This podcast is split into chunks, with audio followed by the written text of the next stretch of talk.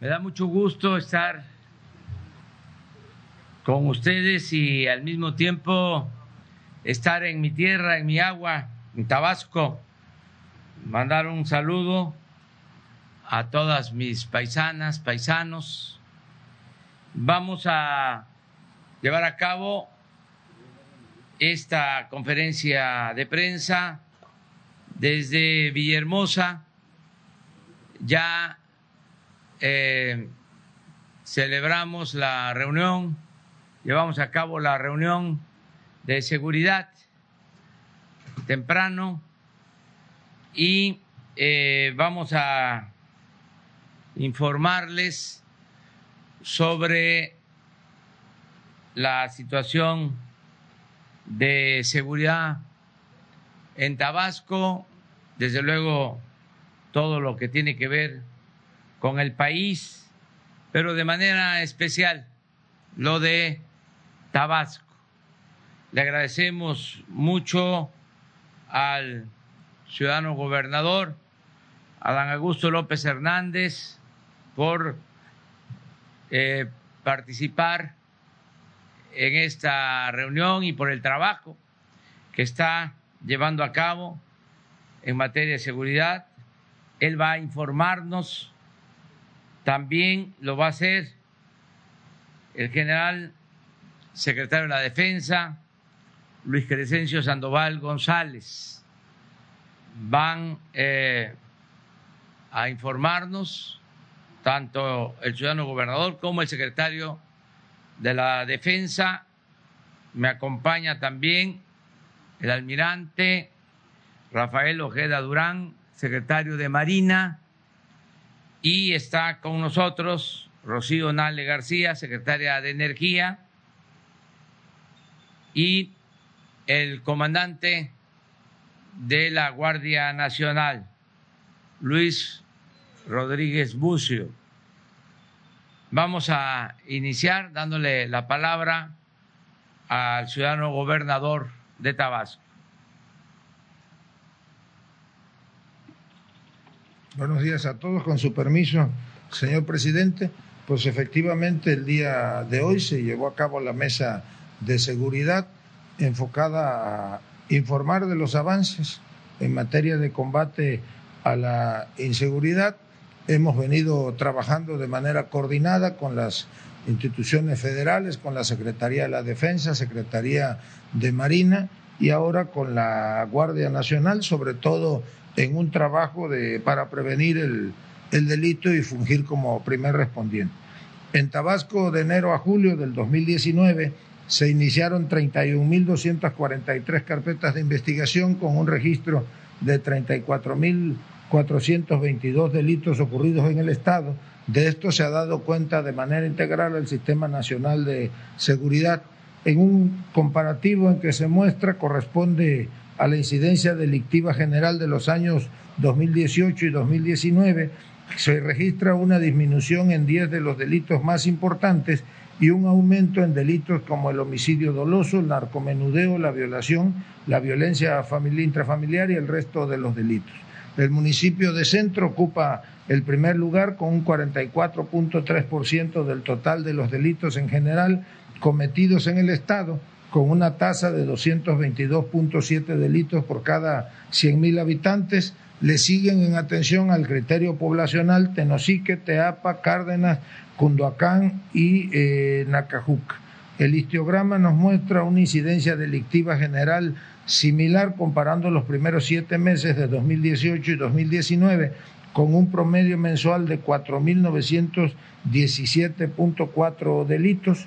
Se analiza también que, de acuerdo con el Plan Integral de Seguridad y Justicia, son prioritarios para la política estatal de prevención y persecución penal considerando el bien jurídico que se tutela.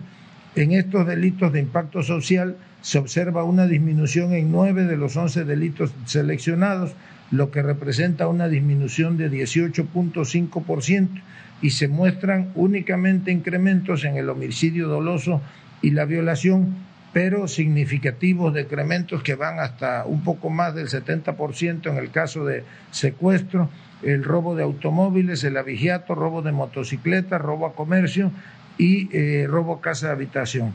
De acuerdo con el ranking, el municipio de Centro encabeza en el criterio poblacional y numérico a este tipo de delitos en el Estado con un 48.8% de total y una tasa de 75.8 delitos por cada 10.000 habitantes. También se comparan los años 2018 y 2019, observándose una dinámica que a lo largo de estos siete meses explica por qué tenemos una disminución de más de 2.408 delitos, lo que representa en términos generales una disminución de la incidencia delictiva del orden del 18.5% menos que eh, lo relacionado o lo referido el año pasado. En cuanto al homicidio doloso que ha venido, como decimos, en aumento, el municipio de, de Huimanguillo ocupa el primer lugar en, atención al criterio poblacional y el de centro el primer lugar en atención al criterio eh, numérico. El 92.5% de las víctimas fueron hombres en un rango de edad que oscila entre los 21 y 40 años y un 85.3% de este tipo de homicidios se cometieron con arma de fuego, lo que presume un vínculo con delitos cometidos por la delincuencia organizada. Y si bien este delito se ha incrementado comparativamente con el año pasado, los tres últimos meses han venido mostrando un decremento considerable y se han estabilizado las cifras, tal y como se muestra, y el promedio mensual de homicidios se viene acercando ya al del 2018.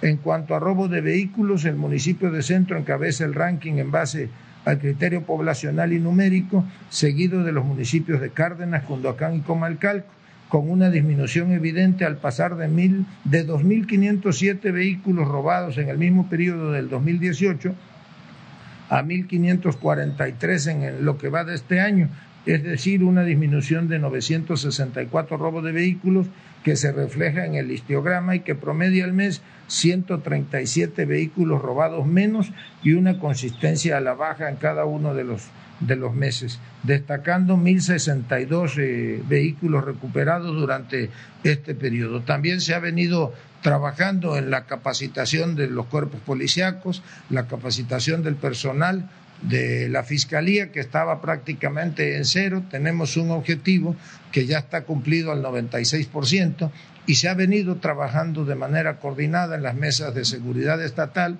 en las cinco mesas regionales. Eh, y se viene trabajando también con eh, la sociedad civil, con organizaciones como la Mesa de Seguridad Ciudadana, y aquí cabe destacar también la participación en la proximidad social de la Guardia Nacional, que como bien se sabe, pues ya está establecida en las cinco regiones geográficas del Estado y está trabajando básicamente en eh, atención directa a la ciudadanía. También cabe destacar que se ha venido trabajando de manera conjunta con las instalaciones, con las instituciones federales para eh, el asunto de la migración y sobre todo para atender eh, la problemática eh, derivada de los trabajos de la industria petrolera sin mayor incidencia y eh, en total coordinación con autoridades federales y con petróleos mexicanos. Pues ese sería nuestro reporte, señor presidente.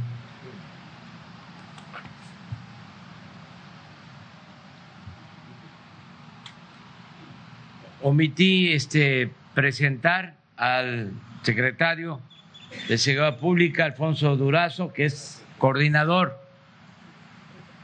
extraordinario, eficaz, coordinador del Gabinete de Seguridad Nacional.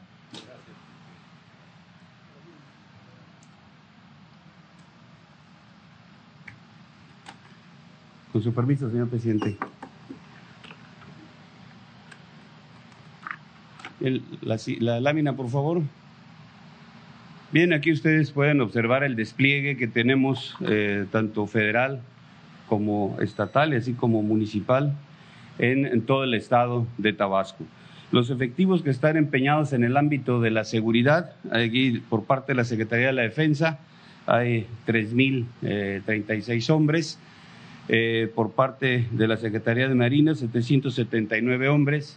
Este personal, tanto de Sedena como Semar, se, coadyuva en la seguridad a través de estar dando seguridad a las instalaciones vitales, también en aeropuertos, en el movimiento de las cisternas, en puestos militares de seguridad que coadyuvan a, la, seguridad de todos los ciudadanos. la Guardia Nacional tiene presencia en las tres eh, coordinaciones regionales del Estado con 1.116 hombres, eh, la Policía Federal en transición de convertirse a Guardia Nacional con 258 elementos, eh, la Policía Estatal con 4.486 eh, personas, Policía Municipal 4.156, haciendo un total de efectivos enfocados a la seguridad del Estado de 13.831 en las tres coordinaciones regionales. una actividad importante que se realiza en, este, en el Estado es eh, la seguridad a, Pemex. aquí en todo lo que se hace en esta actividad, eh, entre todas las fuerzas estatales y federales, han logrado tener el primer lugar en combustible recuperado. Han recuperado casi tres millones y medio de, litros de hidrocarburo que es extraído de los ductos.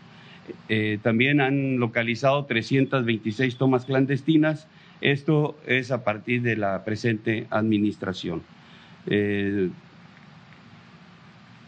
una consideración es que estos eh, ductos, a pesar de que no son de los prioritarios en los que tenemos una mayor cantidad de personal dando la seguridad, también las fuerzas destacadas aquí en el Estado hacen esta, esta acción y eso ha llevado a tener un buen resultado en la recuperación de combustible. Eh, la que sigue, por favor. el Estado también está dentro del Plan de Migración y Desarrollo de la Frontera Sur eh, y se hizo un reforzamiento en esta, de esta actividad. dentro de este plan están considerados cinco puntos eh, del Estado donde se reforzó principalmente con pues, medios no intrusivos de revisión y los puntos son el Ceibo, Tenosique, Agua Blanca, Villahermosa y La Venta. Esto para poder eh, este, contener el movimiento migratorio ah, que viene de, nuestra frontera sur. Las acciones que se identificaron como, como importantes para una recomendación aquí al Estado es seguir fortaleciendo la estructura de inteligencia y la coordinación en los municipios de Centro, Huimanguillo, Cárdenas, Cunduacán y Comalcalco, eh, que son los municipios donde, donde mayor eh, número de delitos se, se presentan. También eh, buscar incrementar el despliegue, el efectivo de las policías municipales, donde no alcanzan el porcentaje que se tiene o que se debe de tener de acuerdo a las tablas eh, que, internacionales que se establecen por cada 100.000 habitantes. Y eh, un aspecto que consideramos importante y que ha sido relevante aquí en el Estado es continuar con la, coordinación eh, con la iniciativa privada para la campaña de canje de armas. Hay muchas armas en el Estado, ha sido importante la participación de la ciudadanía y de la iniciativa privada, entonces una recomendación al Estado es seguir impulsando eh, esta, esta situación para quitar eh, armas que todavía tenga la sociedad eh, en su poder. Muchas gracias a todos, señor presidente.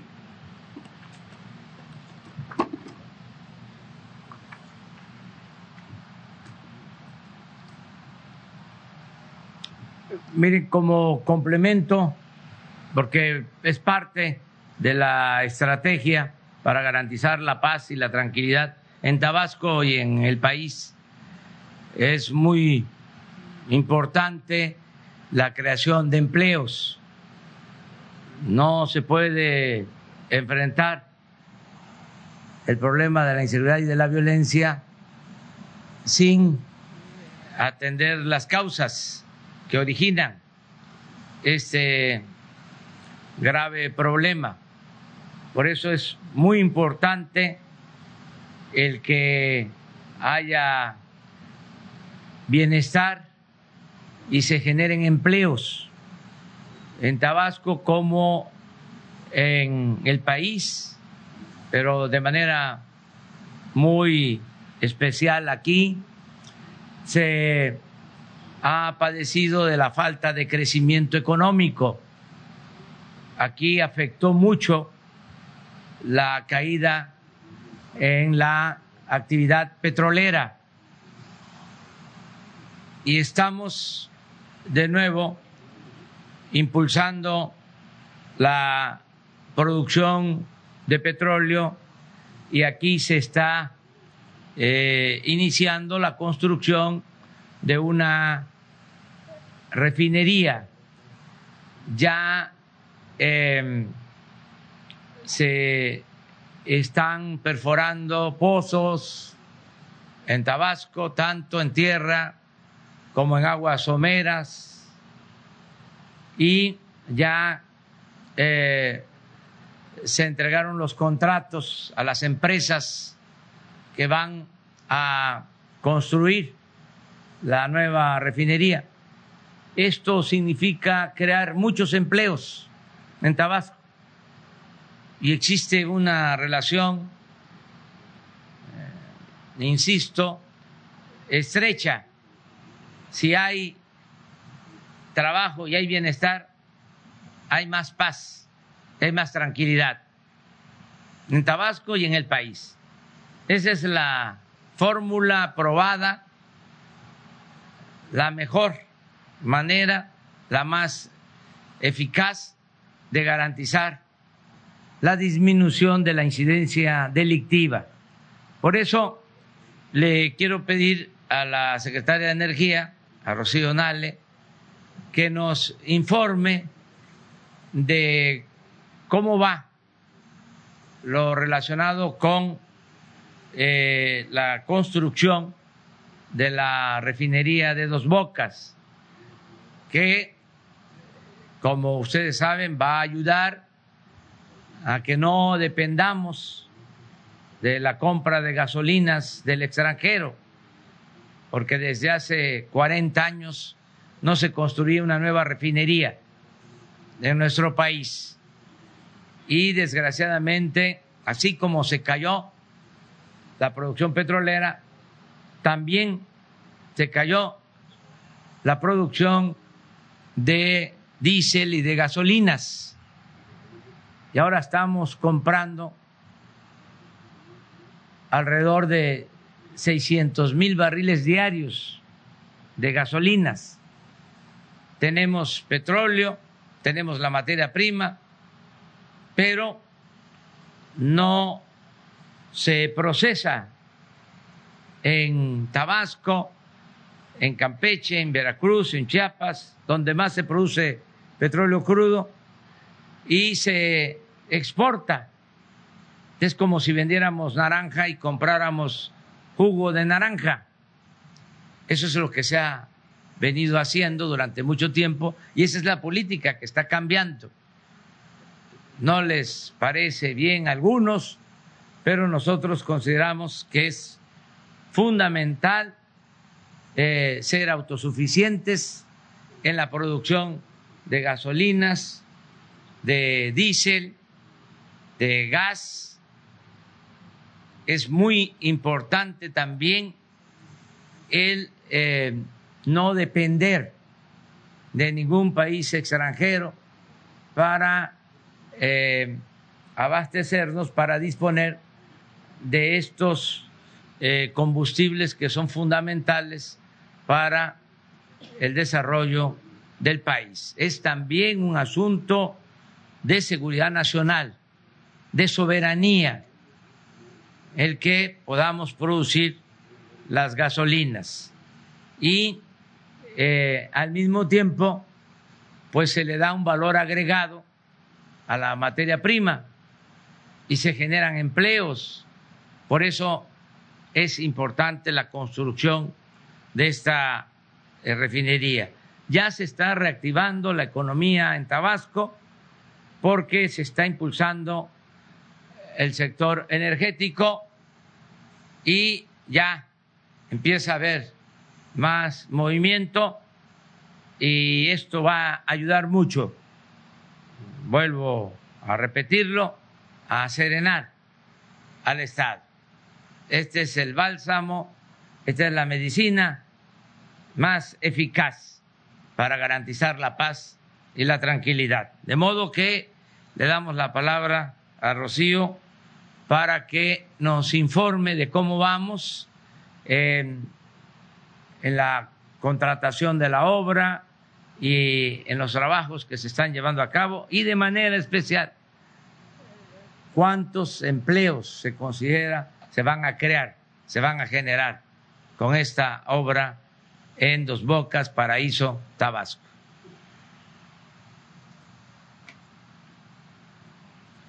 Buenos días, con su permiso, señor presidente. Efectivamente, la construcción de la nueva refinería de Dos Bocas eh, está en proceso. El 31 de mayo se inició con el acondicionamiento del sitio. ganó la compañía Van Oort, la compañía holandesa, ya se está trabajando en ello. Eh, se cuenta con el área de 400 hectáreas, que es la preparación donde estarán las plantas de proceso, y ya se tiene un avance de la mitad del terreno para empezar con la compactación se ha hecho un trabajo muy intenso eh, de 24 horas. Hay dos turnos en la mañana y en la noche. Aproximadamente traemos un, un total de 3.028 trabajadores en sitio hasta el día de hoy. El 12 de agosto eh, se dio el manifiesto de impacto ambiental, autorización por parte de la CEA, y con ello las tres empresas que ganaron la construcción de los cinco paquetes eh, empiezan a tener presencia en el sitio. Eh, ya se cuenta con la totalidad de todos los permisos para desarrollar y construir el proyecto. Eh, como les comenté, se iniciaron ya los contratos de ingeniería de procura y construcción de las 17 plantas de proceso de servicio e integración eh, se cuenta ya con las tecnologías y la ingeniería básica para acelerar el proceso de construcción de las plantas y disminuir el costo de inversión del proyecto. La Secretaría de Energía y Petróleos Mexicanos directamente estamos realizando las actividades ya de procura de equipos de largo tiempo de fabricación. Son cerca de 80 equipos críticos que se tardan de 18 a 20 meses de construcción ya estamos eh, prácticamente licitando los grandes equipos, reactores, tanques en los diferentes patios industriales de todo el mundo. Eh, estamos a un 68% de eh, la contratación de esos equipos.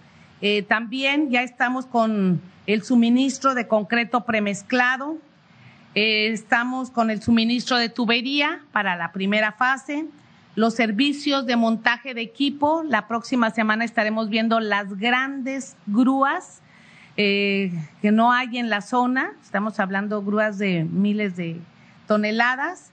Eh, quiero comentarles, como dice el señor presidente, la ubicación del terreno es la ideal, ya que está ahí cercano directamente con el crudo que llega a dos bocas la administración le está llevando a la Secretaría de Energía y el área de proyectos de petróleos mexicanos. Y eh, el presupuesto que vamos a ejercer en el 2019 es de 50 mil millones de pesos y se ha dado un programa que ustedes ya lo revisaron la semana, el 12 de agosto, antes de que nos entregara el manifiesto de impacto ambiental, y hasta el día de hoy de acuerdo al programa que se presentó al presidente de la República, se ha cumplido puntualmente. No nos hemos desfasado un solo día y la fecha de terminación de compactación y de preparación del sitio estará para la primera semana de noviembre, que fue lo que se licitó por la empresa Banort.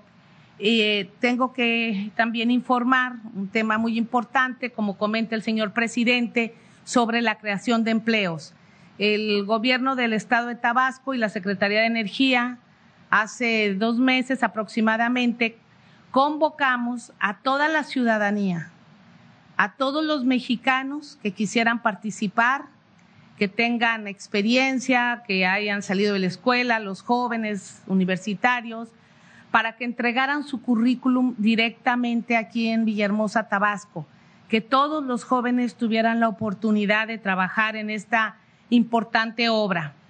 Eh, se recibieron 45.979 eh, currículum y el día de hoy se le va a entregar eh, la base de datos que consta de un CD, eh, de una USB y un convenio de transferencia de sistemas de datos personales a las tres empresas, a Samsung, a KBR y a ICAFlow, para que con esta base de datos consideren la construcción de eh, los paquetes de obra.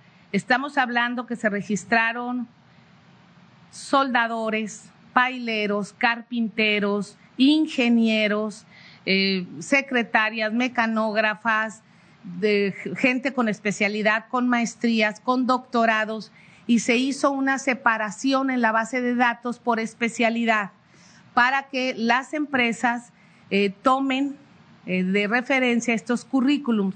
La gran mayoría de las personas que se vinieron a anotar, a entregar su currículum gratuito, que fue todo un proceso, son de la, la gran mayoría son del sur del país, pero también llegó gente del centro y del norte de la República.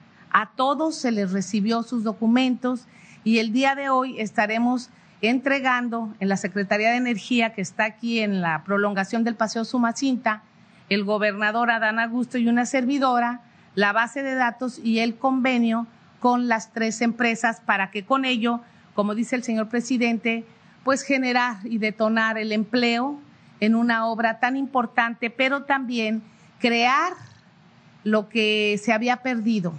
Lo que se había perdido es la creación de transferencia, tecnología, de adquisición de nuevos conocimientos en práctica, en sitio, como decimos, y este, que nuestros jóvenes pues tengan la oportunidad de aprender y desarrollarse y al final que los técnicos puedan quedarse en la plantilla que van a tripular la refinería que tendrá 340 mil eh, una capacidad de 340 mil barriles por día de procesamiento.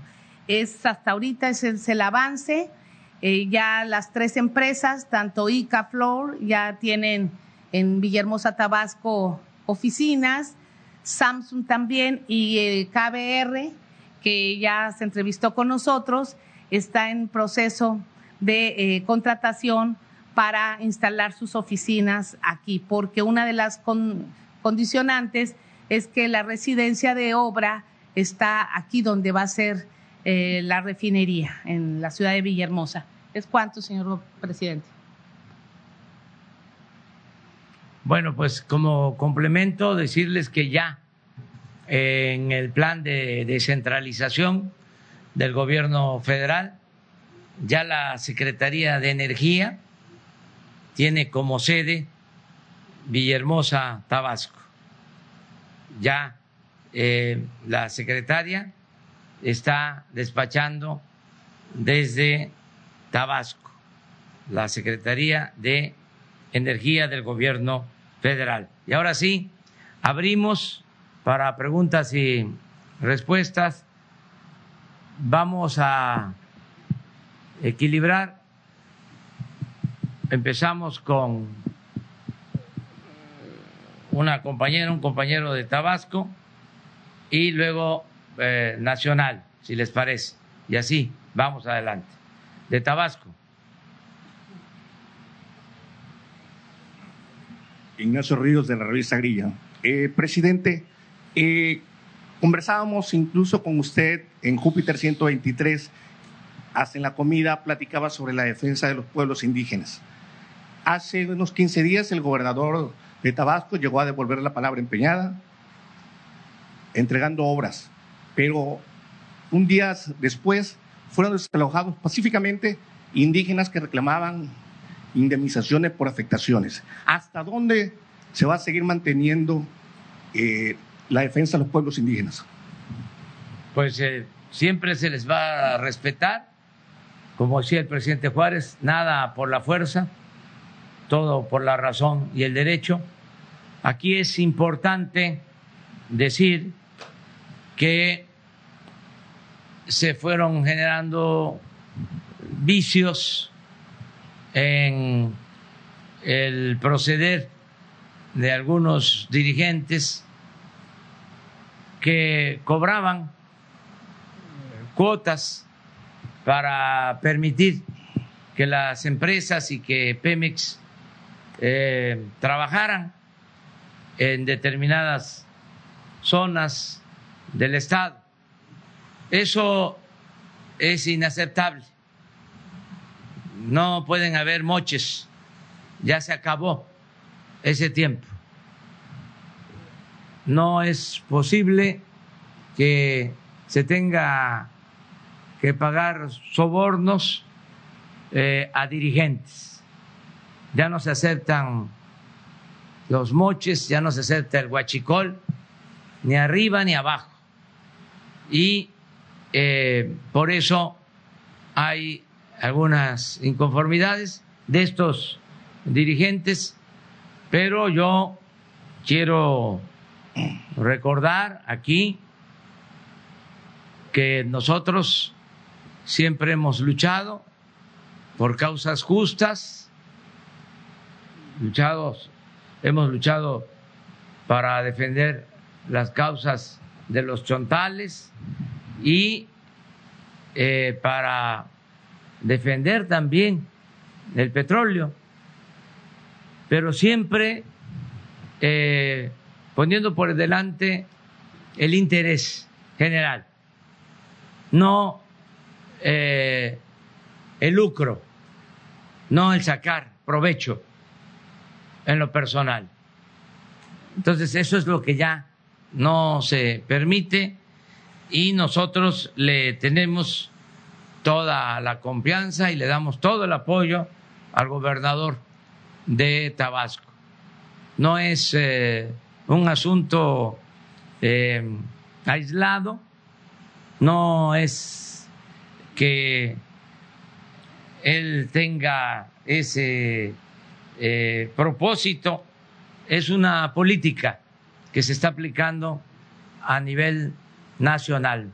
Poner orden. La democracia es orden, orden democrático, de conformidad con la ley. Y estamos predicando con el ejemplo, porque no se puede tener autoridad política si no se tiene autoridad moral. Estamos barriendo de corrupción el gobierno de arriba para abajo, como se barren las escaleras. Y estamos dando el ejemplo arriba para que nadie diga abajo, si es que allá están robando, ¿por qué yo no voy a hacer lo mismo? Si allá extorsionan, si allá prevalece el moche, si allá arriba eh, impera la corrupción, ¿por qué yo aquí abajo no hago lo mismo?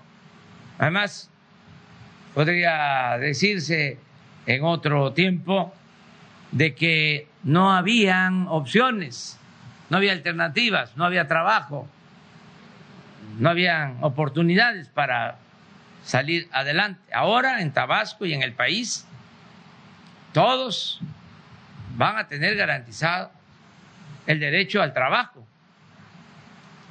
Todos los jóvenes que no estén estudiando, que no tengan empleo,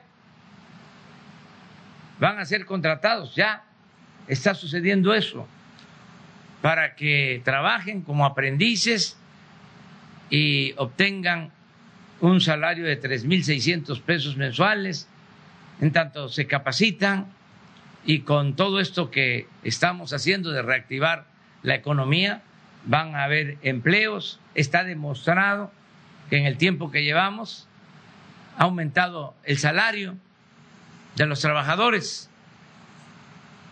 Ahora el salario promedio de los que están inscritos en el Seguro Social es el más alto eh, si se compara con años anteriores, estamos hablando de un salario promedio de los inscritos en el Seguro Social de más de 10 mil pesos al mes. Y este año, por primera vez en 36 años, aumentó el salario mínimo en 16%. Y aquí, en Tabasco, pues eh, no hace falta recurrir a datos. Yo creo que hay la percepción de que se está reactivando la economía, que está levantándose la economía del Estado, que estaba por los suelos, que padeció mucho Tabasco con la mal llamada reforma energética, que como decimos aquí en lenguaje coloquial, se vino a pique la economía, la producción petrolera. Entonces, tenemos todos que ayudar y hago ese llamamiento, esa convocatoria a mis paisanos, que nos ayuden, porque necesitamos extraer el petróleo, producir el petróleo. Estábamos en una situación muy grave, eh, estuvimos al borde de una crisis económica, financiera, nacional, porque nos dejaron prendido de alfiler lo que tiene que ver con el sector energético. Imagínense, eh, nada más el año pasado se dejaron de producir 400 mil barriles diarios. Nos dejaron eh, una producción de un millón setenta mil barriles. Cuando hablaban, cuando estaban por aprobar la reforma energética, que íbamos a estar produciendo tres millones de barriles diarios. Nos dejaron menos de un millón setecientos mil barriles y con tendencia a la baja. Ya logramos con mucho esfuerzo estabilizar que ya no siga cayendo la producción, porque cuando nos dieron el gobierno, cuando nos entregaron el gobierno, eh, se llegó al colmo de que estábamos comprando petróleo crudo, estábamos comprando materia prima para eh, operar las refinerías, lo que no se había hecho desde la expropiación petrolera. Entonces así nos entregaron la industria petrolera, el sector energético, lo estamos levantando. Entonces, ¿qué le pido? No solo a mis paisanos tabasqueños, a los campesinos que tienen las tierras donde están los campos de petróleo, a los indígenas, también ¿Qué le pido a los obreros, a los ingenieros, a los técnicos de Pemex? Que todos hagamos el compromiso de rescatar la industria petrolera nacional. Que estos corruptos querían eh, hundirla por completo, acabar con la industria petrolera, hacernos por entero dependientes de eh, las gasolinas del extranjero, de lo que se compra en el extranjero. Entonces, todos debemos ayudar a sacar adelante la industria petrolera y que el petróleo se convierta en palanca del desarrollo nacional. Les puedo esbozar así, de manera breve, ya de por sí estoy tardando, pero es un tema muy importante. Les quiero decir cuál es la estrategia. Queremos que en estos tres años se recupere Pemex, Y el gobierno federal está destinando recursos adicionales a Pemex, a la Comisión Federal de Electricidad, sacar adelante al sector energético. Entonces, tres años, todo lo que se está ahorrando con el plan de austeridad, con no permitir la corrupción, va para el bienestar, va para Pemex y para la Guardia Nacional y garantizar la paz. Tres años.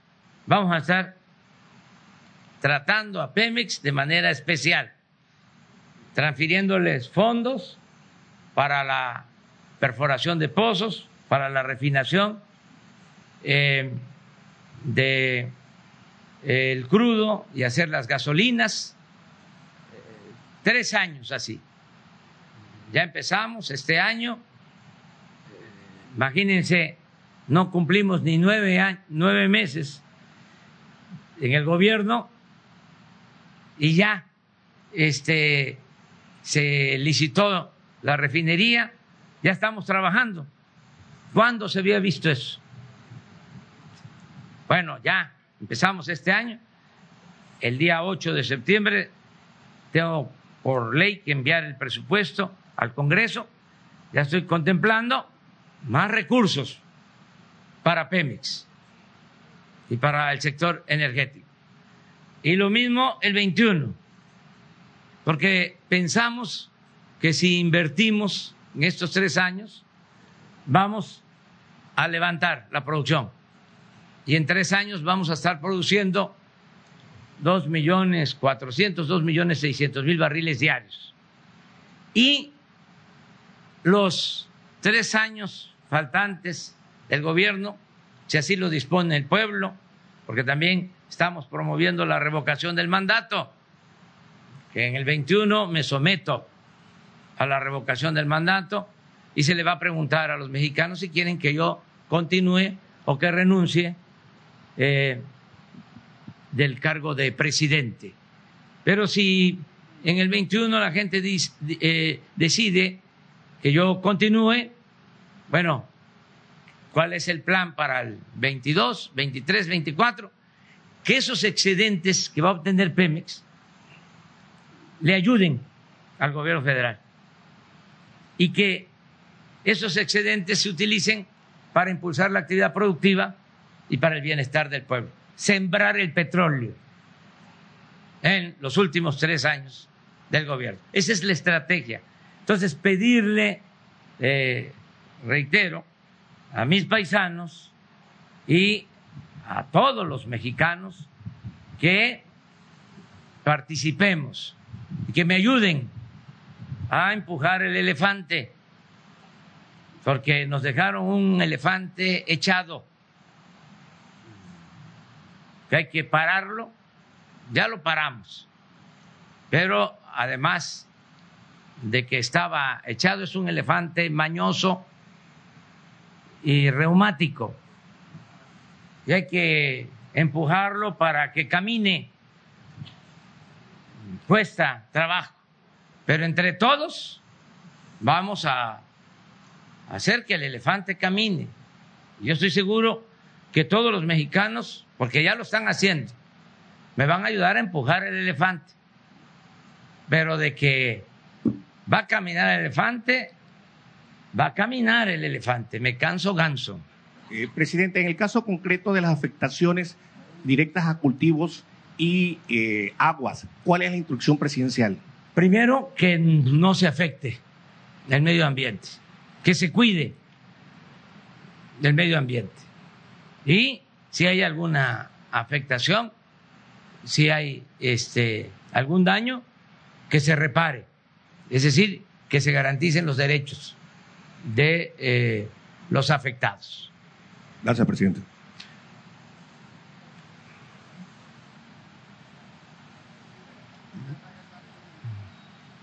Gracias, presidente. Buenos días. Eh, preguntarle, hace unos minutos el INEGI revisa a el crecimiento económico para el segundo trimestre, ya ve que había sido 0.1, pues eh, resulta que no, que fue que lo revisa a la baja y es 0 crecimiento cero. Eh, ¿Demuestra esto una economía estancada? ¿Mantiene usted su, su apuesta de crecimiento para, de 2% para este año o la ajustaría? ¿Y qué, cuál sería la estrategia para que despegue la economía si usted considera normal este arranque lento del sector económico? Sí, porque son otros parámetros de medición. Voy a seguir insistiendo en eso. Antes eh, tenían una metodología que se sigue aplicando para medir crecimiento. Nosotros sí nos importa el crecimiento, pero nos importa más el desarrollo, porque, repito, crecer es eh, crear riqueza y el desarrollo es crear riqueza y distribuir la riqueza. Entonces siento, por todo lo que estamos haciendo, que hay una mejor distribución de la riqueza. Y por eso hay desarrollo y hay bienestar. Pues eh, crecer puede ser que beneficie a un pequeño grupo, pero ahora se está creciendo y hay más y mejor distribución del ingreso. Abajo, la gente tiene más capacidad de compra más poder adquisitivo la mayoría de los mexicanos. Por eso, pues no me preocupa mucho el eh, asunto. ¿Modificaría usted su expectativa de crecimiento para este año? No, sigo igual, o sea. Pero no se va a alcanzar el 2%. No, porque vamos muy bien, muy eh, este, distinto a lo que piensan los expertos. Y pues ya ven que yo soy un poco perseverante, ¿no? Presidente, y quisiera abundar en el tema de las de este diálogo con los grupos del crimen o autodefensas.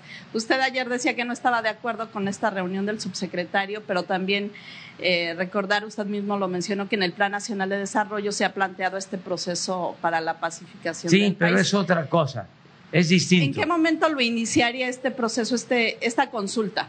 Primero estamos consolidando todo lo que tiene que ver con el bienestar, porque consideramos que la paz y la tranquilidad son frutos de la justicia. No se resuelven los problemas de inseguridad, de violencia, solo con medidas coercitivas. Eso lo hemos venido sosteniendo desde hace mucho tiempo. Calderón declaró la guerra y le pegó un garrotazo a lo tonto, al avispero, y nos metió en todo esto que estamos padeciendo todavía. No había ni siquiera un plan y en vez de atender las causas, eh, quiso eh, de manera espectacular resolver el problema solo con el uso de la fuerza. No olvidemos que esto no se dice de que cuando declara la guerra a la delincuencia organizada va a Michoacán, a Patzingán, que hay mucho calor así como en Tabasco. Es la tierra caliente de Michoacán. Y va vestido de militar se pone un chaleco, que hasta le quedaba grande, parecía el comandante Borol. Y ahí declara la guerra. Y miren, esto lo tengo que estar recordando porque a veces eh, se simplifica demasiado. Se piensa que surgió el problema con nosotros. Y sí asumo la responsabilidad que tenemos de garantizar la paz y la tranquilidad, pero no podemos eh, dejar eh, de considerar los antecedentes. Entonces, no es eh, con el uso de la fuerza. Estamos aplicando, como dirían los tecnócratas, un nuevo paradigma en la aplicación de la política de seguridad, que parte de atender las causas, que haya trabajo, que haya bienestar, que se atienda a los jóvenes. Eso primero. Segundo, eh, el trabajo coordinado. ¿Qué sucedía antes? Cada institución hacía lo propio. La Secretaría de la Defensa, la Secretaría de Marina, eh, la Policía Federal. Ahora es un solo mando. ¿Qué otra cosa estamos haciendo distinto? Antes el presidente no sabía cuántos delitos se cometían diariamente. Se informaba por los datos que le entregaban cada semana, cada 15 días, por las estadísticas, porque delegaba esta función. Ahora yo les puedo decir cuántos homicidios hubieron ayer, desgraciadamente. No hay muchos avances tampoco. ¿Cuánto esperaría para ya dar como el siguiente paso? Sí, pero tenemos esta información diario. Todos los días, desde las seis de la mañana, de lunes a viernes, atendiendo el asunto. ¿Qué más? Pues eh, se creó la Guardia Nacional. No había eh, protección para los ciudadanos, porque el ejército y la marina no podían hacer labores de seguridad pública de conformidad con la Constitución. Se llevó a cabo la reforma constitucional y ahora sí nos están ayudando eh, las Fuerzas Armadas y es muy importante. Yo no tendría la misma seguridad, el mismo aplomo, la misma confianza, el mismo optimismo en enfrentar este grave problema si no contara con el apoyo de las Fuerzas Armadas, de la Secretaría de la Defensa, de la Secretaría de Marina. Es un apoyo fundamental. Son dos instituciones básicas del Estado. Entonces, todo esto es lo que hemos venido haciendo. ¿Qué sigue? ¿Qué más? Que es una cadena con varios eslabones. Toda una campaña de orientación a los jóvenes para reducir el consumo, porque si sigue creciendo el consumo, se nos va a complicar aún más. Tenemos que bajar el consumo y por eso la campaña de orientación a los jóvenes. Luego que hagamos todo eso y que empecemos a tener más eh, control y mejores resultados, entonces vamos a ver lo de la pacificación, la convocatoria para que eh, se puedan eh, llevar a cabo acciones de reinserción de quienes eh, han tomado el camino de las conductas antisociales. Quienes podrían este, incorporarse, quienes no, bajo qué condiciones, pero es un proceso que todavía no lo hemos iniciado. Entonces, por eso es mi ¿Podría ser el próximo año esperar? A sí, eh, dependiendo de cómo se vaya avanzando en el plan general. Por ejemplo, necesitamos desplegar a todos los elementos de la Guardia Nacional. Es un proceso. Este año eh, queremos llegar a 80 mil elementos y el año próximo a 140 mil pero es un proceso de capacitación, de formación y también de obtención de recursos, porque no solo es la contratación de elementos, hay que construir instalaciones. En la medida de que tengamos más eh, orden, más organización, eh, se avance más, vamos a poder eh, iniciar otras fases. Pero es algo de conformidad con una estrategia, no son ocurrencias. Por eso estoy seguro que vamos a tener buenos resultados.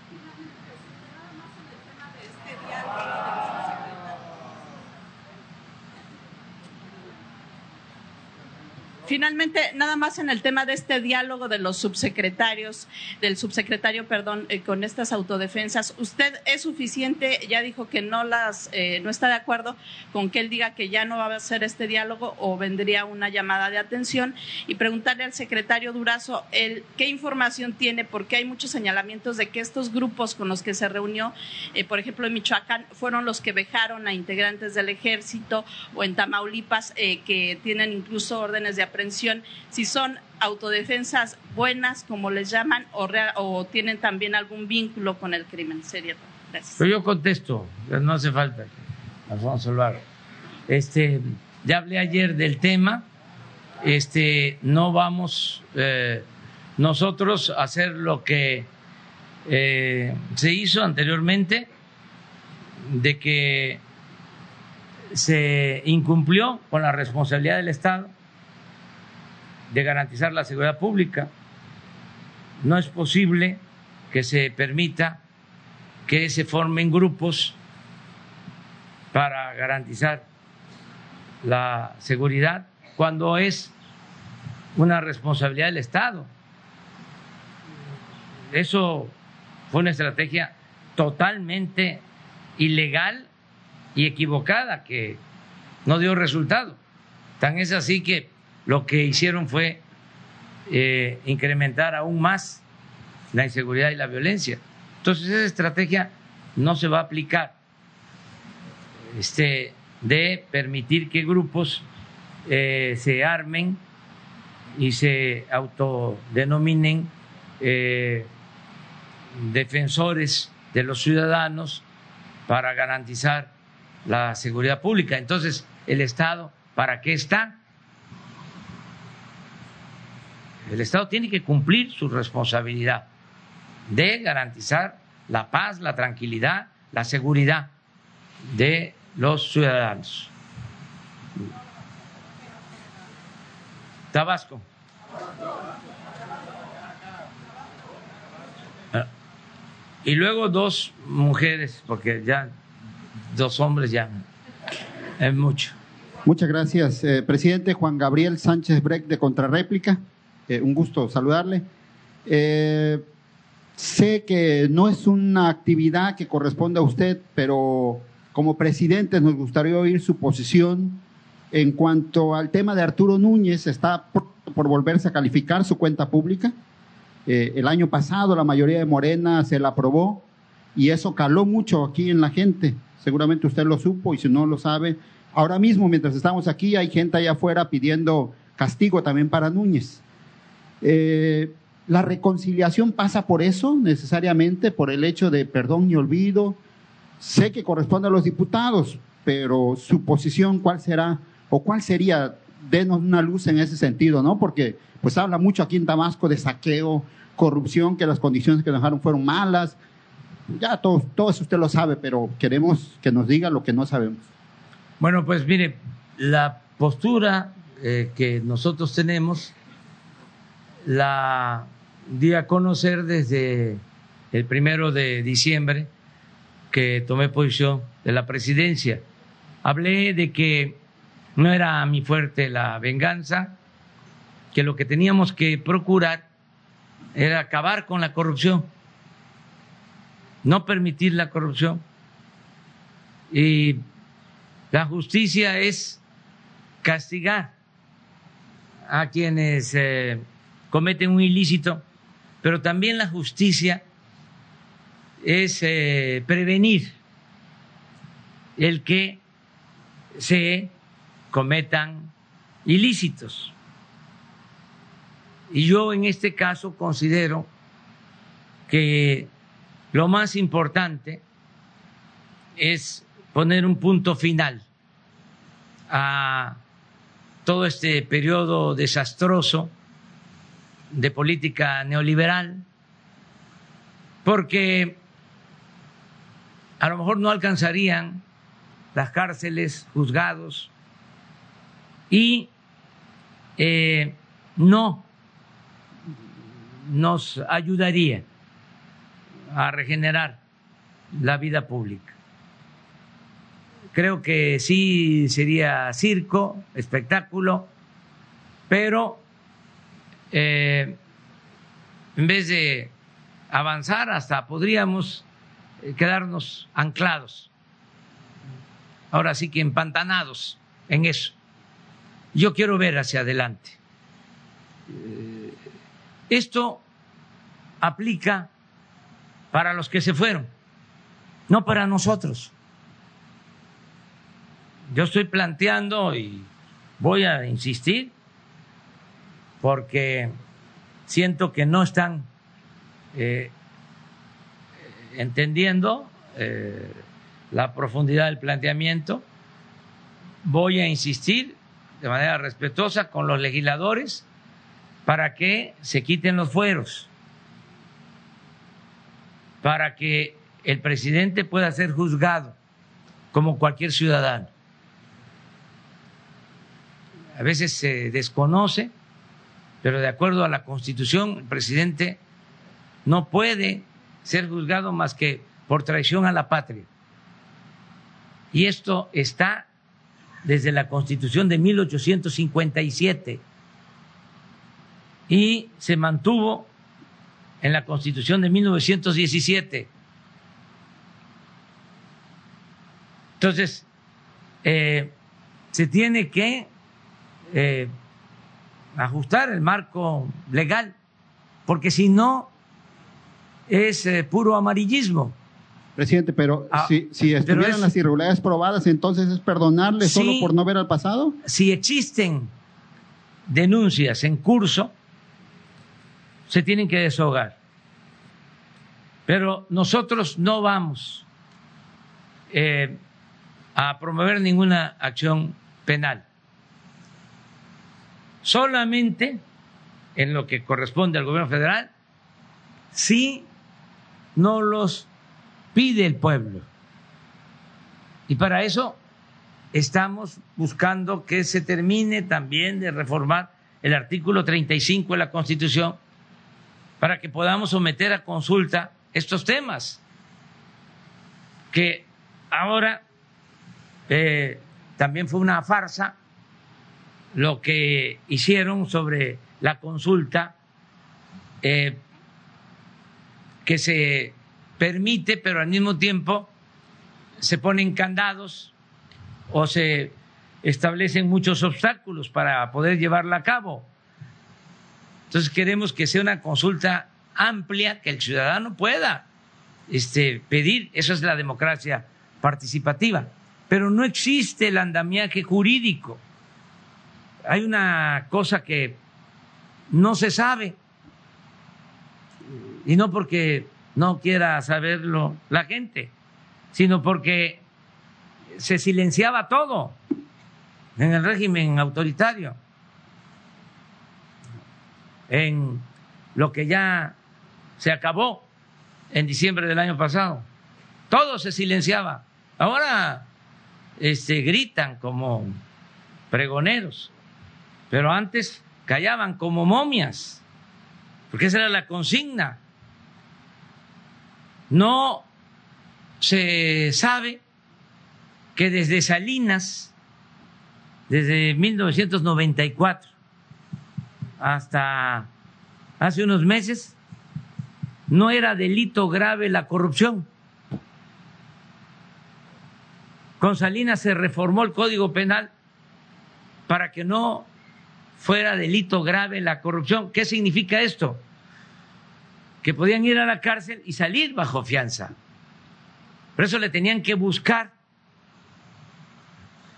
lavado de dinero, eh, acusarlos por otros ilícitos.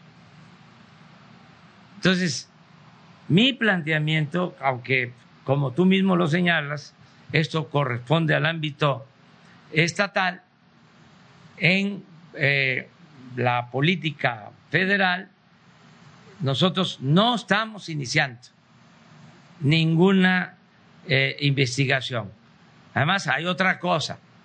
Ya basta de estar simulando, de estar engañando a la gente, castigando nada más a chivos expiatorios. Si se tratara de responsabilizar por el desastre de México, tendríamos que empezar por los expresidentes. Porque nada de que no sabían, ni de que ellos eh, no autorizaron todos los latrocinios que se cometieron en los 36 años de periodo neoliberal. Entonces ya, este, vamos viendo las cosas como son y eh, en lo que corresponde a nosotros eh, está eh, decidido acabar con la corrupción. Nada de corrupción, cero corrupción. y cero impunidad. No lo voy a permitir, no lo voy a tolerar y ya este, se están viendo los cambios. Ya empezamos, como dije, a barrer de arriba para abajo. Eh, si hay denuncias presentadas, tienen que seguir su curso, porque tampoco somos tapadera. A mí me llegan a presentar pruebas de presuntos actos de corrupción, llega el encargado de inteligencia financiera, me presenta una carpeta de alguna solicitud de una organización del extranjero, de una institución del extranjero, con evidencias de lavado de dinero, este, me refiero a Santiago Nieto, y la instrucción que tiene es que se presente de inmediato la denuncia, que no nos quedemos con nada. Pero también no hay consigna de eh, afectar a nadie, de fabricar delitos. Imagínense cuánto padecimos nosotros en la oposición. Una vez aquí, precisamente por defender el petróleo, me acusaron por 11 delitos, me metieron casi todo el código penal. Este, y era la costumbre, agarraban la máquina y a darle. Y ni coincidían horas, días, nada era este al bote. Este, y era la consigna. Y eso hasta hace poco. Entonces, eso ya no existe. Ya no hay consigna de fabricar delito a nadie. Y la Fiscalía General es autónoma y es la que decide. Gracias. me da mucho gusto a ti, y a Víctor y a todos ustedes, a Lorena, ahorita.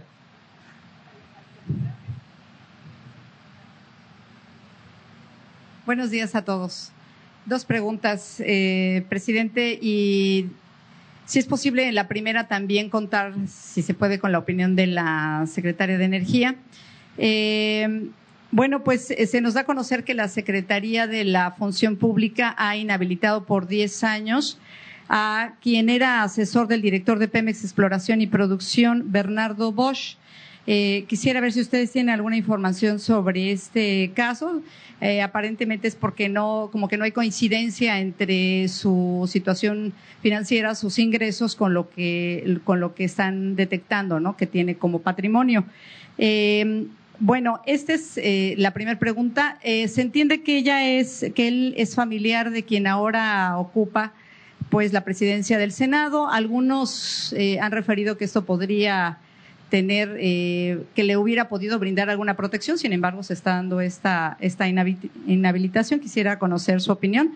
Y sobre el otro caso, la Comisión Nacional de los Derechos Humanos se ha inconformado porque no se permitió la comparecencia de funcionarios relacionados con el tema de las estancias infantiles y esta recomendación que la CNDH les, les hizo al gobierno federal que no se aceptó y el hecho de que no se diera esta comparecencia. Ahora la Comisión de Derechos Humanos dice que está valorando eh, el presentar este tema o hacer del conocimiento de las relatorías e instancias eh, internacionales este caso, es decir, llevarlo, llevarlo hasta este punto porque ellos consideran que sí tendrían que reinstalarse lo que, lo que ya se ha manejado. Gracias. Bueno, por las dos cosas las, las, las respondo. No es que esté yo de acaparador, pero este Miren, eh, no sabía sobre esta información. Nada más decir que si es una inhabilitación, eh, se tiene que cumplir, sea quien sea. Cuando estoy hablando de que no va a haber impunidad, incluyo a mi familia. Nada más me hago cargo de Jesús Ernesto, porque es menor de edad.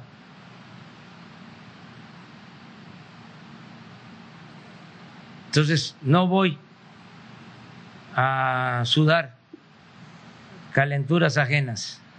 Tengo un compromiso con el pueblo de México, acabar con la corrupción. Y no hay trato especial para nadie. También este pues se pueden decir muchas cosas, pero nosotros tenemos que eh, entender que la política es un imperativo ético. No puede haber un doble discurso, una doble moral.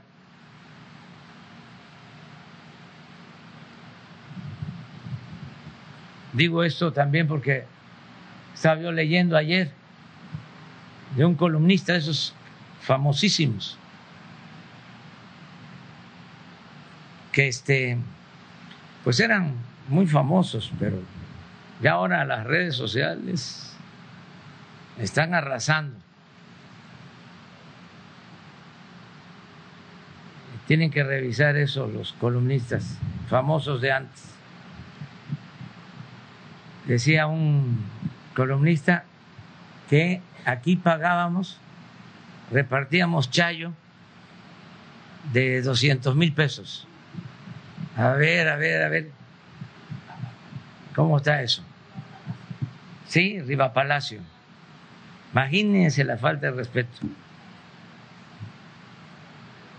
Y además, este, qué desfachatez. Eso no es cinismo, es cretinismo.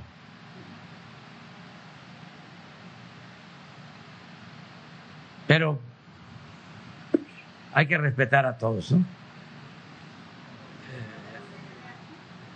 Y lo de la Comisión de Derechos Humanos, no vamos nosotros a aceptar una recomendación. ¿Saben qué estaban pidiendo? ¿O qué eh, es la demanda de la Comisión de Derechos Humanos, que reconozcamos a las estancias infantiles que están subvencionadas. ¿Se acuerdan lo de ABC?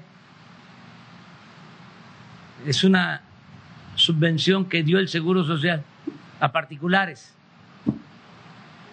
Entonces, no había en la guardería los cuidados, la seguridad para los niños, porque prevalecía la idea de privatizar todo. Ahora que estamos recorriendo los hospitales, me estoy enterando de que subvencionaron los servicios del ISTE, subvencionaron servicios del seguro, hasta las ambulancias del seguro subvencionadas, la seguridad en el seguro. Ayer estuve en Belisario, en Benemérito de las Américas, límite con Guatemala, y el vigilante le pagan 1.700 pesos quincenales, 3.400 pesos. Una empresa que le da el servicio al seguro, un servicio subvencionado. Explotan a los trabajadores. Bueno, en el caso de las eh, guarderías o estancias infantiles, se entregaba dinero a particulares para que eh, dieran el servicio de eh, tener a los niños en estancias, en lugares que se arreglaban con ese propósito. El año pasado, el DIF del anterior gobierno hizo un diagnóstico del funcionamiento de estas estancias infantiles y eh, el 50% no tenía las condiciones mínimas de seguridad. Estamos hablando de que cobraban por 300 mil niños. Se hizo un censo y se demostró que solo habían 200 mil. Pero olvidemos la corrupción. Pensemos en la seguridad de los niños. ¿Y cómo se atreve la Comisión de Derechos Humanos a estar respaldando estas cosas? Se quedaron callados cuando lo de ABC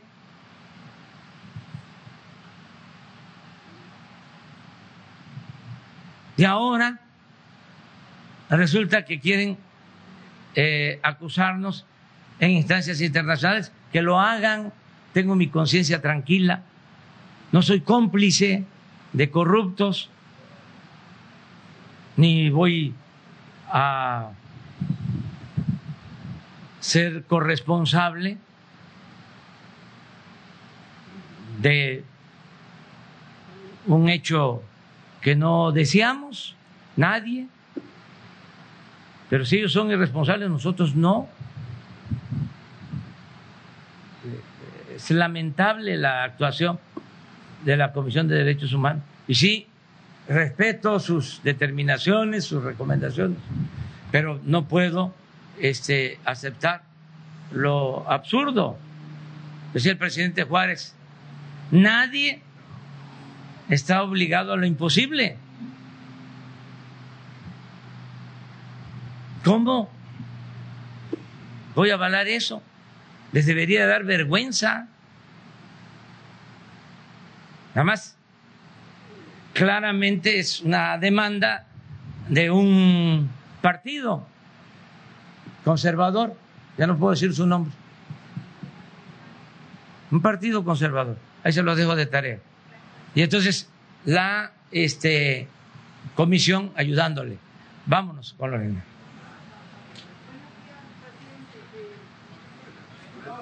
Buenos días, presidente. Lorena del Carmen, de Grupo Así Radio, corresponsal en su local. Eh, preguntarle, en Tabasco tenemos eh, la vivencia del 2007 con el cambio climático. Fue un hecho. Hasta el momento, ¿qué eh, políticas públicas tiene usted para que a nivel nacional y local, Tabasco, se pueda tratar de atenuar este problema? Y si los presupuestos federales van a seguir disminuyendo para la ciencia y la investigación. Le apunto esto porque los científicos de Tabasco entregaron cómo vendría la afectación grave para Tabasco después del 2007 a un instituto de ecología que, por cierto, no ha hecho nada. Eh, le preguntaría, nosotros sufrimos mucho cuando nos vamos a pique. Entonces quisiéramos saber qué vamos a hacer, qué se debe de hacer. Desde el 2007 dijeron que se, haría algo y las políticas públicas no sabemos de qué se trata. Bueno, pero es eh, importante, Lorena, que se sepa que en el caso de Tabasco se están eh, sembrando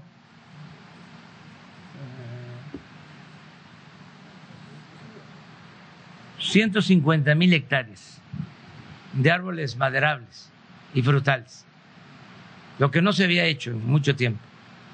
150 mil hectáreas. Están trabajando, que este también es una fuente de empleo, alrededor de 60 mil sembradores que están recibiendo 5 mil pesos mensuales de jornal. Ya eh, en la Chontalpa, eh, en los ríos eh, y en la sierra. Esto va a ayudar mucho, porque aquí se arrasó, se acabó con la selva. Entonces están sembrando cedros, caobas, maderas tropicales y también eh, cacao y eh, otros cultivos. Y vamos a estar muy pendientes también en el control de las presas, que lo de la inundación de Tabasco fue un descuido también en cuanto al manejo de presas es una historia que eh, se eh, olvida, pero se le fue dando preferencia a las eh, empresas extranjeras que venden energía eléctrica a la Comisión Federal de Electricidad. Entonces, las presas de la Comisión Federal se subutilizaban para no competir con las empresas extranjeras y se mantenían llenos los embalses.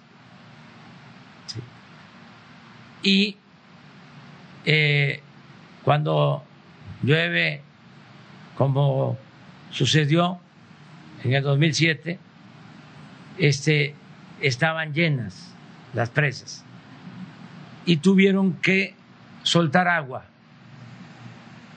mucha agua y eso, combinado con la lluvia, fue lo que produjo la inundación y no habían obras tampoco de protección. Luego se hizo lo del Macayo, eso ha ayudado, pero hay que estar muy pendiente para que no vuelva a suceder. Todos los días también en esta reunión de seguridad recibimos el reporte de protección civil.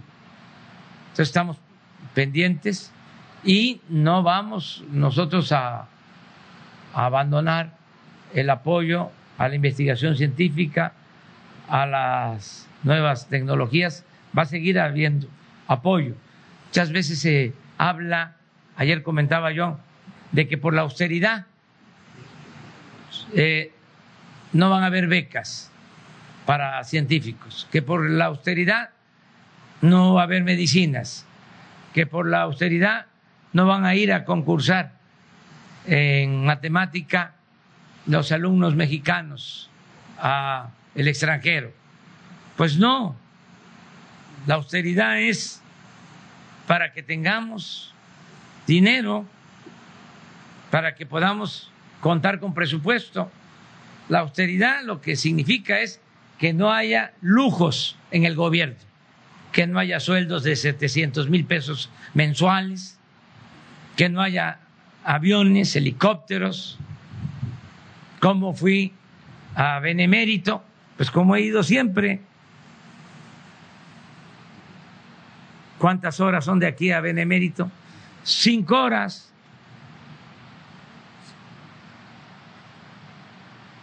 Pues era cuestión de venir aquí. Si no, no, no puede bajar en el avión presidencial, no podía bajar en Tenosique, pero aquí sí. Este, porque no es cualquier avión, es un avión que no lo tiene ni Donald Trump. Pero aquí sí podía bajar y de aquí agarrar un helicóptero, compraron seis helicópteros nuevos la pasada administración, de lujo, y llegar sin despeinarme a Benemérito. Pero eso ya no existe. Ya eso se terminó. Estamos vendiendo todos los aviones, todos los helicópteros. Entonces, para eso es la austeridad. La austeridad es que habían ocho mil elementos del Estado Mayor Presidencial para cuidar al presidente. También ni Donald Trump está cuidado por ocho mil elementos. Entonces, todos esos elementos, que dicho sea de paso, ganaban más que los soldados, que los marinos y con mucho más que los policías, ya han regresado la Secretaría de la Defensa, la Secretaría de Marina, para cuidar al pueblo. Entonces, esto significa ahorros. Eso es la austeridad. Austeridad es que ya no se le dé la pensión a los expresidentes. Por eso algunos andan ahí enojados. Ya se les va a quitar. Cinco millones de pesos mensuales en total. Austeridad es pues que ya no hay atención médica privada para los altos funcionarios públicos. ¿Cuánto nos costaba? Seis mil millones de pesos. Se hacían hasta cirugía plástica, se estiraban, se planchaban a costillas del erario. Entonces, eso es austeridad. Ya no le anden dando la vuelta. ¿Saben cuánto era el presupuesto de presidencia el año pasado? ¿Cuánto fue? Tres mil millones de pesos. ¿Cuánto llevamos ejercido hasta ahora? 350 millones de pesos. Vamos a terminar con 600 millones. Para tres mil, ¿cuánto es el ahorro? 2.400 millones. Y así, en otras cosas, ¿cuánto se compró de medicinas el año pasado? 90 mil millones de pesos. Y no había medicinas en centros de salud, en hospitales. Pero tres empresas vendían el 70% de toda la medicina. Claro que esos están bueno, no quiero generalizar, ¿cómo no van a estar molestos los que recibían el chayo? Columnistas. Entonces, ya no se cultiva el chayote. este, y hay ahorros importantes. Además, es una prensa nueva y mucha gente que viene de tiempo atrás haciendo periodismo, este, vive de manera modesta y merece todo nuestro respeto. Los periodistas tabasqueños en particular, mis afectos, mi cariño, bueno, todos pues a nivel nacional, son unos cuantos los que... Además, esos son los que se creen importantísimos. Este, los eh, más famosos. No, afortunadamente hay muy buen periodismo en México, en las regiones, en los estados, en todo el país y ahora en las redes sociales. Bueno, terminamos. Una más. Ella, tú.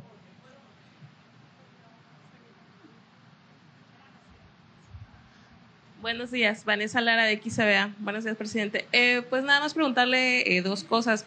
Saber hasta cuándo la Guardia Nacional va a dejar de hacer labores de proximidad en Villahermosa específicamente y realizará pues operativos como detenciones, ¿no? Sobre todo porque aquí una de las preocupaciones de la población es el aumento de la incidencia del homicidio.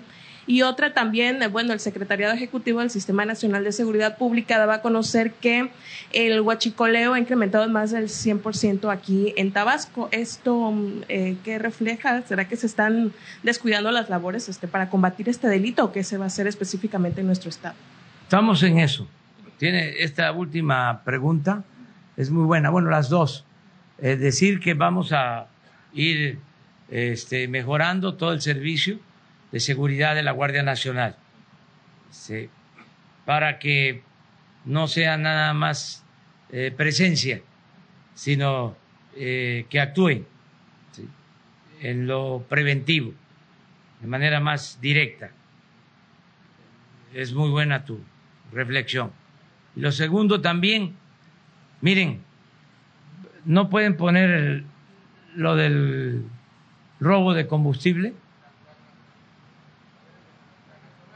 la nacional. Aquí hay una cosa que les quiero dejar de tarea. O sea, que entre todos lo atendamos. Que la democracia es gobierno del pueblo, para el pueblo y con el pueblo.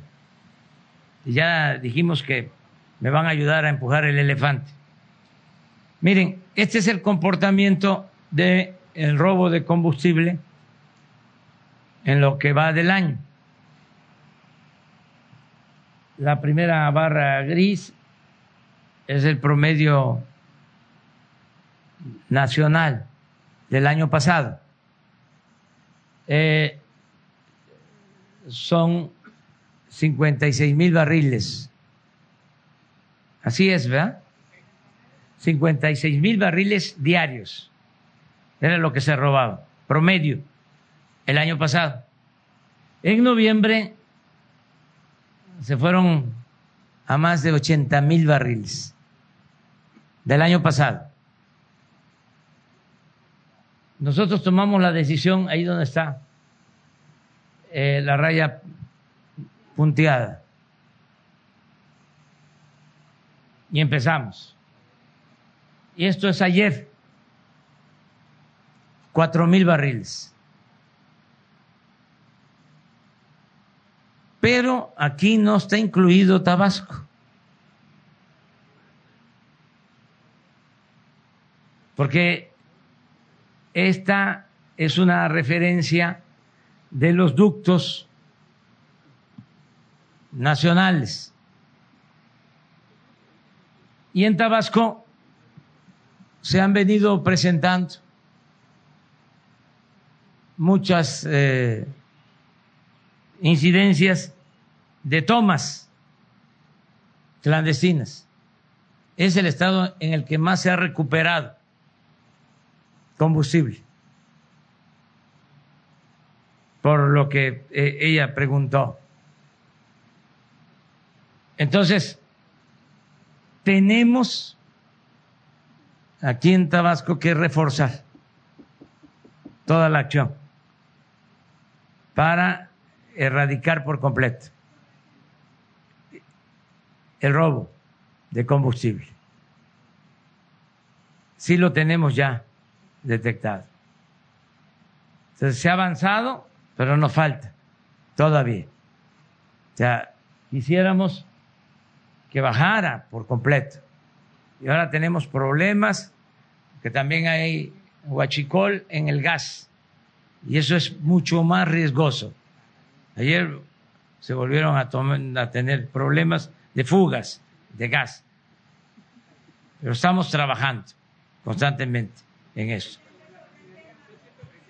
En eh, Tabasco estamos trabajando, el general informó de que es donde más se está decomisando eh, combustible.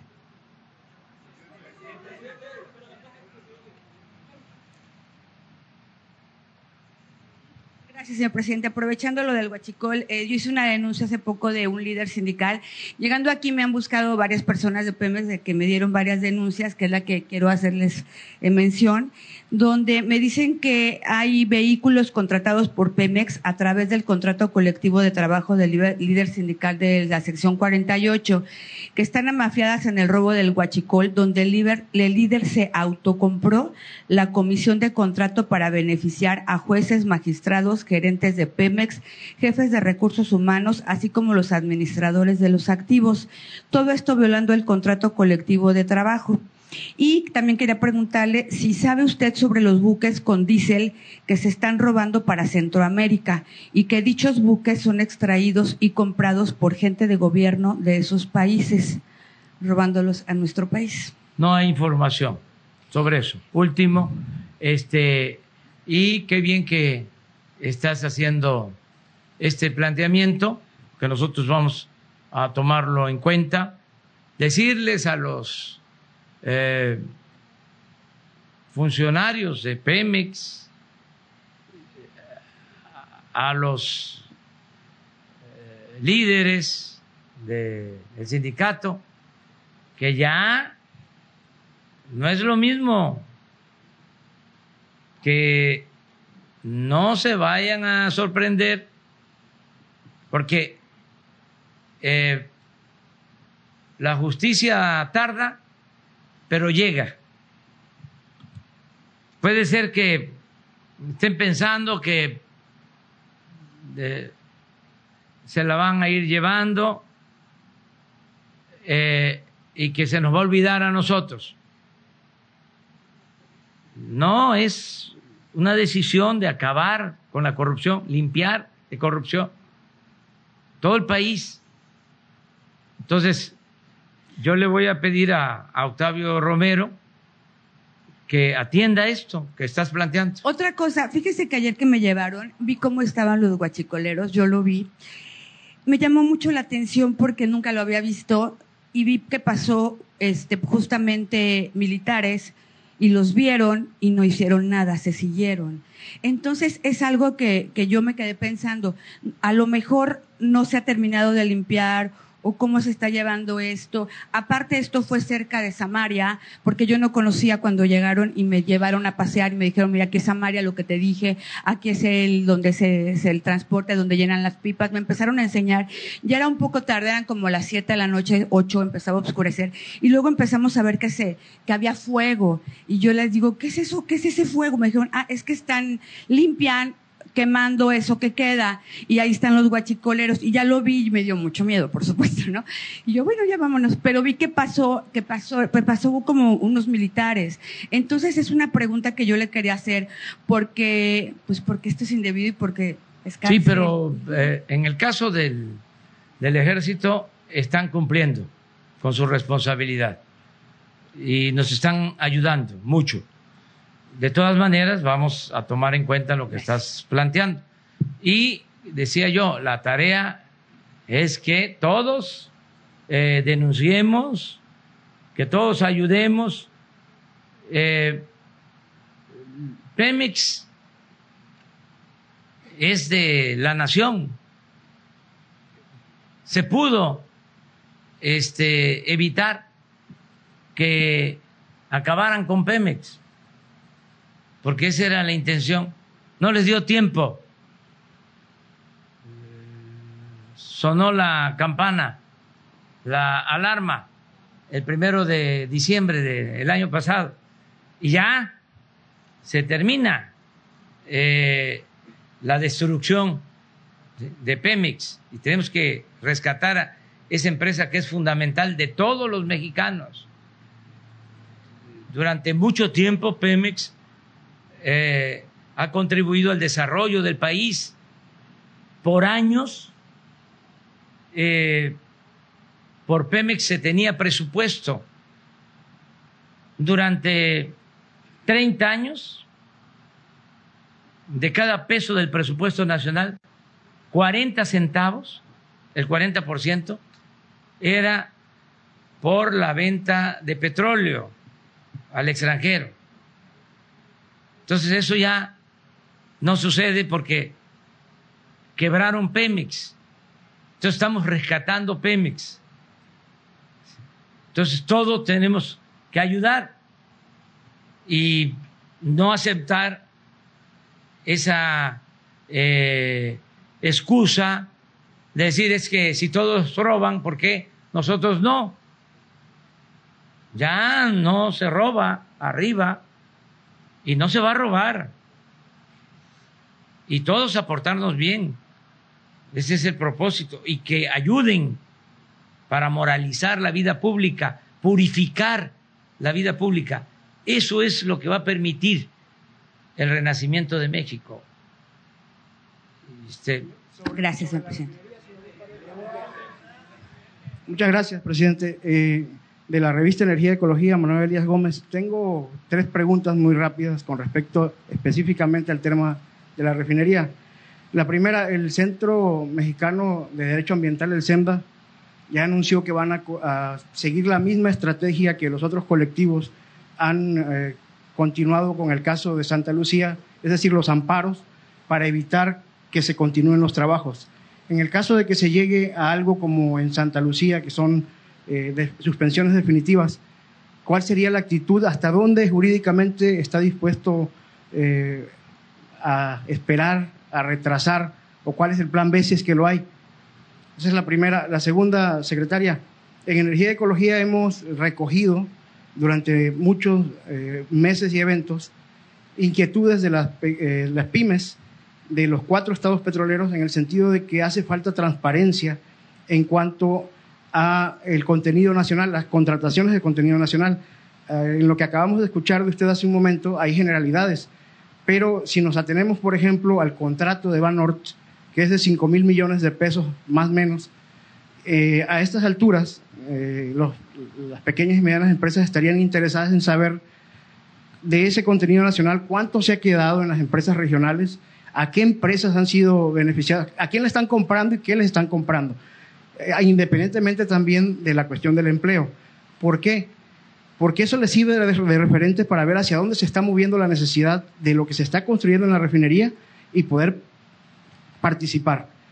Eh, tercero, ya por último, presidente, el señor Alfonso Romo, en la reunión de Banorte hace unos días, dijo que, bueno, le tiró ahí como un anzuelo a los inversionistas diciéndoles que hay oportunidad de participar en eh, el 20% de los, recursos, de los recursos prospectivos que hay en aguas profundas, eh, pues para que se recupere la confianza de los inversionistas.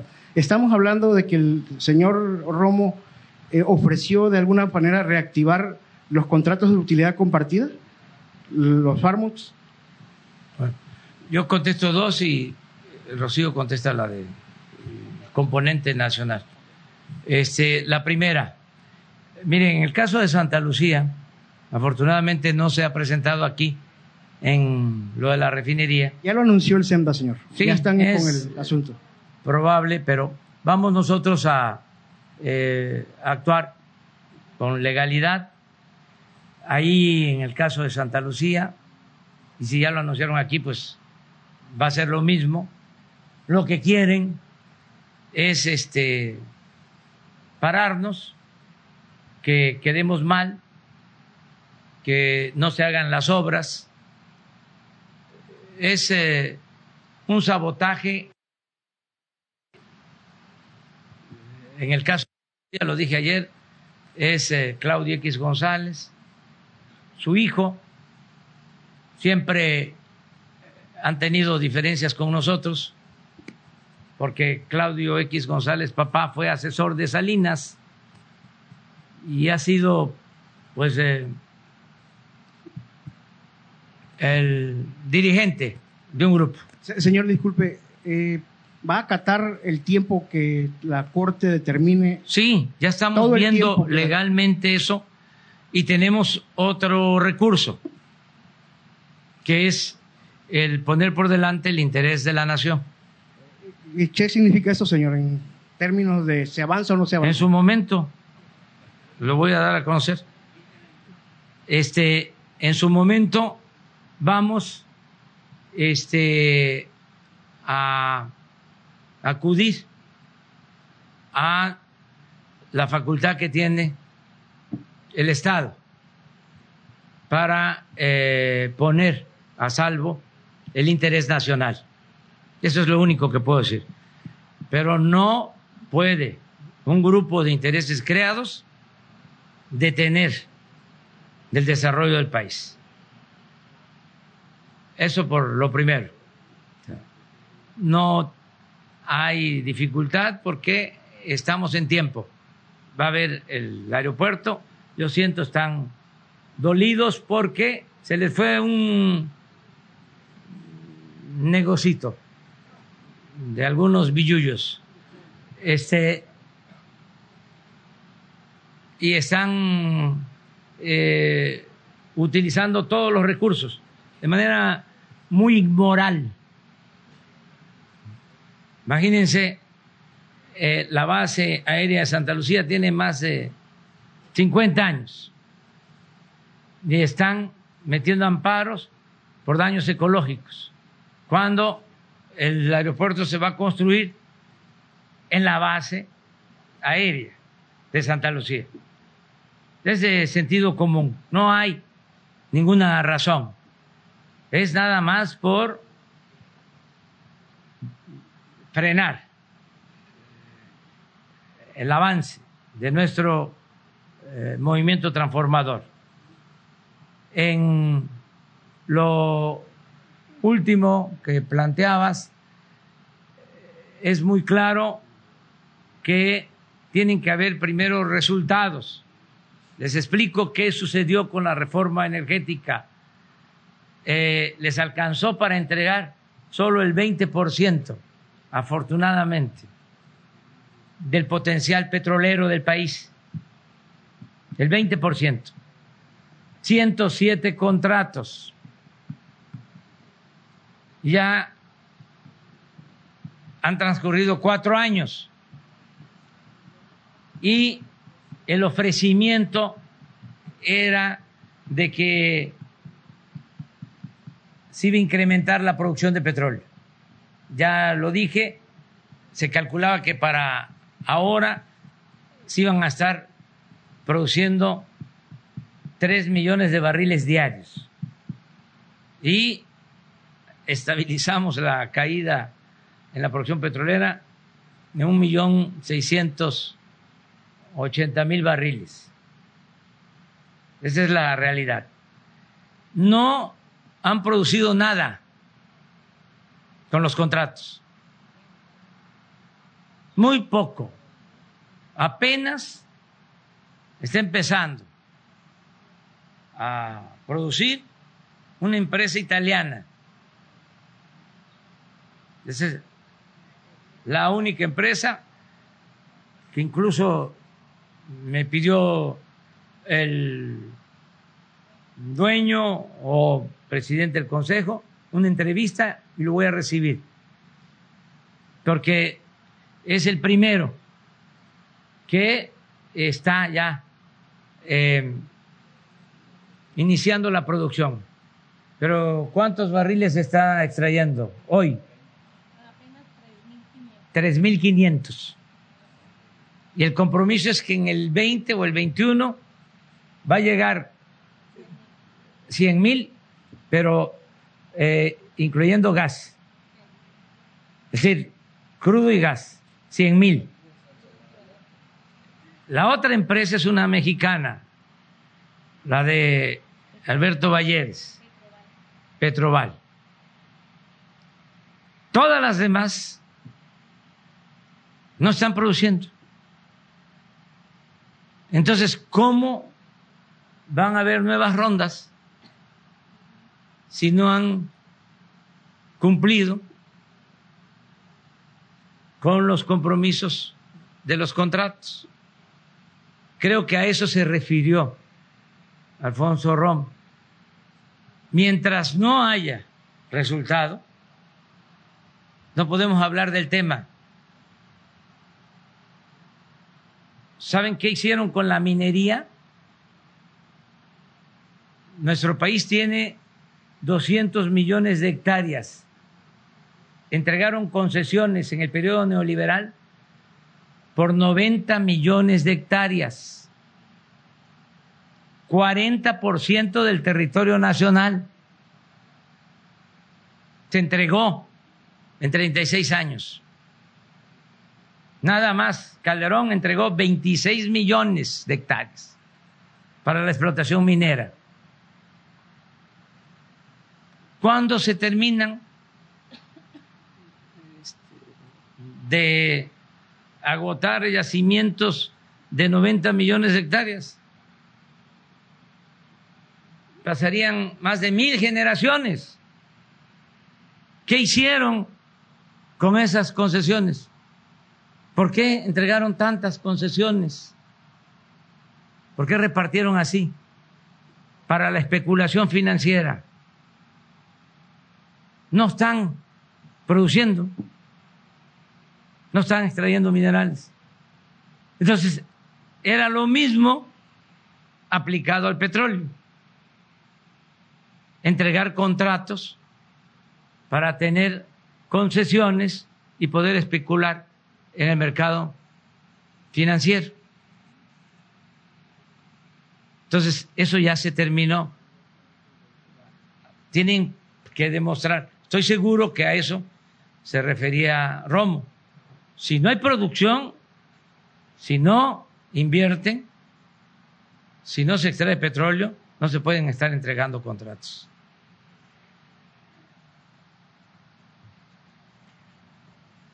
Sí, este, nada más para complementar la información que dio el señor presidente, el día de ayer eh, se comunicó que el Pozo Sama, que está, que es muy prometedor, que está en aguas eh, someras, que está a un lado de Cantarel, quienes ganaron están anunciando que van a, a traspasarlo. Ese pozo incluso una parte colinda con Pemex, con otra parte que tiene Pemex, y la Secretaría de Energía ahora va a tener que hacer un estudio porque no se han puesto de acuerdo quién va a ser el operador, pero si esta empresa está manifestando que va a traspasar un pozo tan importante o un campo tan importante, pues definitivamente tenemos que hablar tanto con Pemex, Talos, otra empresa que está ahí, para ver quién se va a hacer cargo de la operación, porque Pemex tiene una gran parte ahí. Es complementando lo que comenta el señor presidente y de los 107 contratos, pues no hay producción hasta la fecha más que en uno, que es el DN. Y eh, respecto a su pregunta, eh, el proyecto o la contratación de preparación del sitio que se lo llevó Van Ort eh, va con unas empresas que se llaman Huerta Madre. Esas tres empresas son regionales, dos de eh, Villahermosa, Tabasco y una de Coatzacoalcos. Y todos los camiones, todo el movimiento, toda la inversión se ha quedado aquí. Eh, se trae al día cerca de 500, 600 camiones que hacen varios viajes al día y en la noche, y todo, todo eso es gente local. Eh, los camiones son eh, de la zona de Paraíso, Tabasco, de eh, Villahermosa, Tabasco, y toda la mano de obra es regional. El dinero que hasta ahorita de los dos mil, de los eh, cinco mil millones, que se ha erogado cerca de dos mil millones de pesos, se ha quedado en su totalidad. Banord ha movido nada más hasta el momento dos barcos, dos embarcaciones muy grandes, una que se movió de Nigeria y otra de Arabia Saudita, con sus equipos que ya llegaron a dos bocas. Uno trae, uno de las embarcaciones trae toda la tubería, tuberías para drenar, porque la compactación tiene que haber un dren, toda la tubería de drenar y traen maquinaria de compactación muy grande, que es de ellos, que la mueven por todo el mundo. La última vez la estuvieron utilizando en Dubái, porque ellos hacen parte de la compactación de las islas de Dubái, de, estas islas que, se han formado. Y eh, la draga, van a traer una draga muy grande, la más grande del mundo, viene ya en camino.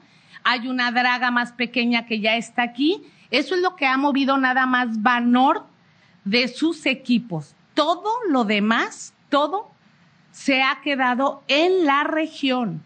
O sea, no es para decir se fue a Chiapas o a Puebla, no, es en la zona eh, de Tabasco y en la zona del sureste. Y eh, del contenido nacional de Flor e ICA, la integración nacional va a ser del 96%, de Samsung es el 50%, tanto en el paquete 2 como en el paquete 3. De KBR en el paquete 4 es de 79.5% y de el paquete 6 va a ser del 85.7%. Bueno, ahora sí ya, porque están esperando los chanchamitos. No, ya. La butifarra y los chanchamitos. Bueno, nos vemos, nos vemos, nos vemos el lunes. Eh, así, un abrazo cariñosísimo. Eh, el lunes, ah, este, vamos a inaugurar, vamos a iniciar, vamos a participar en el nuevo ciclo escolar. El lunes próximo voy a visitar con el secretario de Educación Pública Esteban Moctezuma, una escuela en el centro de la Ciudad de México. Eh, ya les van a informar eh, dónde está la escuela. Eh, va a ser el lunes a las ocho y media, de modo que sí vamos a, a estar a las siete en la conferencia y de ahí nos vamos, que está muy cerca, nos podemos ir hasta caminando a iniciar eh, el nuevo ciclo escolar. Esa es la información. Y muchas gracias, que la pasen muy bien. Los que vienen, los que vienen este, de México y de otros estados, eh, aprovechen a descansar y a disfrutar aquí en el Edén. Eh, no es eh, para presumir y tampoco para despertar celos, sentimientos, pero este es el paraíso. Este es muy bello, Tabasco, como todo México, como todo nuestro país. Pero pues eh, aprovechen, aquí floreció la cultura madre, la cultura olmeca. Eh, no es pretencioso, pero México nació en Tabasco. Muchas gracias.